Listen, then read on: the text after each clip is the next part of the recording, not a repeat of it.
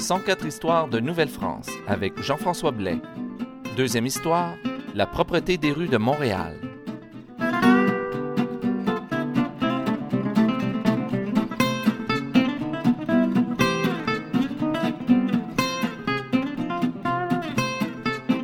Bonjour à toutes et à tous et bienvenue à cette deuxième histoire de Nouvelle-France. Aujourd'hui, j'aimerais vous parler d'un problème qui semble récurrent dans toute l'histoire de la ville de Montréal, c'est-à-dire la propreté.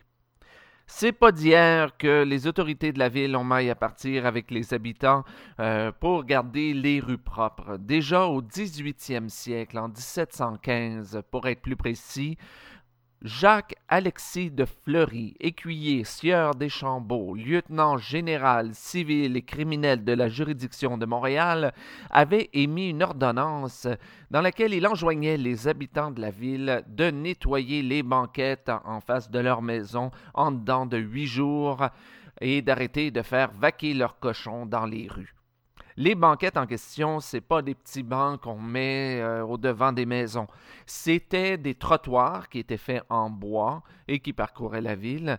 Et chaque, à cette époque, chaque habitant était responsable du nettoyage d'une partie de la rue en face de chez lui et plus spécifiquement des banquettes.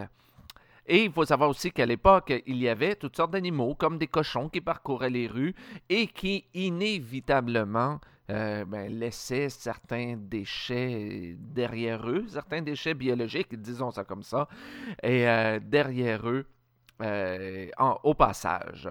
Donc, heureusement pour nous, et eh oui, tenez-vous bien, il nous reste un enregistrement sonore de cette journée où cette ordonnance a été annoncée aux habitants de la ville. Alors, ben, puisque ça date de 1715, je vous en prie, le soyez un peu indulgents, le son n'est pas fameux, mais voici donc l'ordonnance de M. De Fleury Deschambault concernant les rues de Montréal en 1715.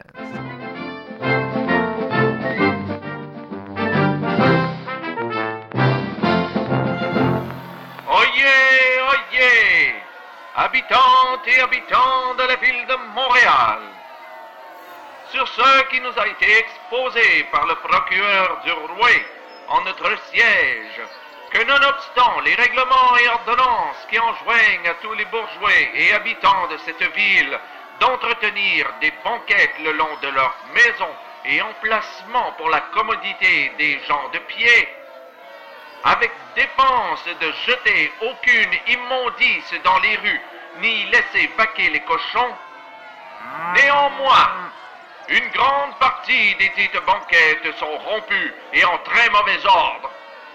L'on voit journellement un très grand nombre de cochons courir et fouiller dans les rues qui d'ailleurs sont remplies d'ordures et immondices que les dix bourgeois et habitants y ont jetés pendant le cours de l'hiver. À quoi, étant nécessaire de pourvoir, nous avons ordonné et ordonnons à tous les bourgeois et habitants de cette ville de faire faire incessamment et dans huit jours au plus tard rétablir chacun en droit soit les banquettes au devant de leur maison et emplacement dans les rues de cette ville, ramasser et faire enlever les bouts et immondices qui sont dans les dites rues et les faire transporter hors de cette ville à l'endroit où il leur sera indiqué dans la dite huitaine de la publication de notre présente ordonnance. Leur faisons défense de jeter dorénavant aucune paille ni ordure sur les dites banquettes, ni dans les rues, à peine de quarante sols d'amende pour chaque contravention applicable comme déçue défendons aussi de laisser vaquer aucun cochon dans les dites rues à peine de 50 livres d'amende. Et ordonnons que les cochons qui seront trouvés seront tués et envoyés à l'hôtel Dieu de cette dite ville.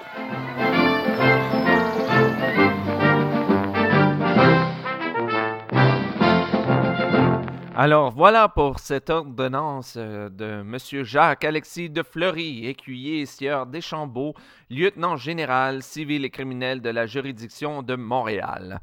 Cela se passait le 22 mars 1715 et je vous rappelle que notre sieur Fleury Deschambault avait donné huit jours aux habitants de la ville pour nettoyer leur banquette. L'ont-ils fait? Hmm, c'est pas sûr parce que huit jours exactement après avoir émis cette ordonnance, M. de Fleury Deschambault mourait. Comment? Eh bien ça, l'histoire le dit pas. Et c'est ainsi que prend fin cette deuxième histoire de Nouvelle-France. Si vous avez des commentaires sur l'émission, je vous invite à vous rendre sur le site www.104histoire.com. Si vous voulez en apprendre davantage sur les ateliers historiques que j'offre aux écoles du Québec, je vous invite à vous rendre au www.communhistoire.com. Ici Jean-François Blais et à bientôt pour une nouvelle histoire de Nouvelle-France.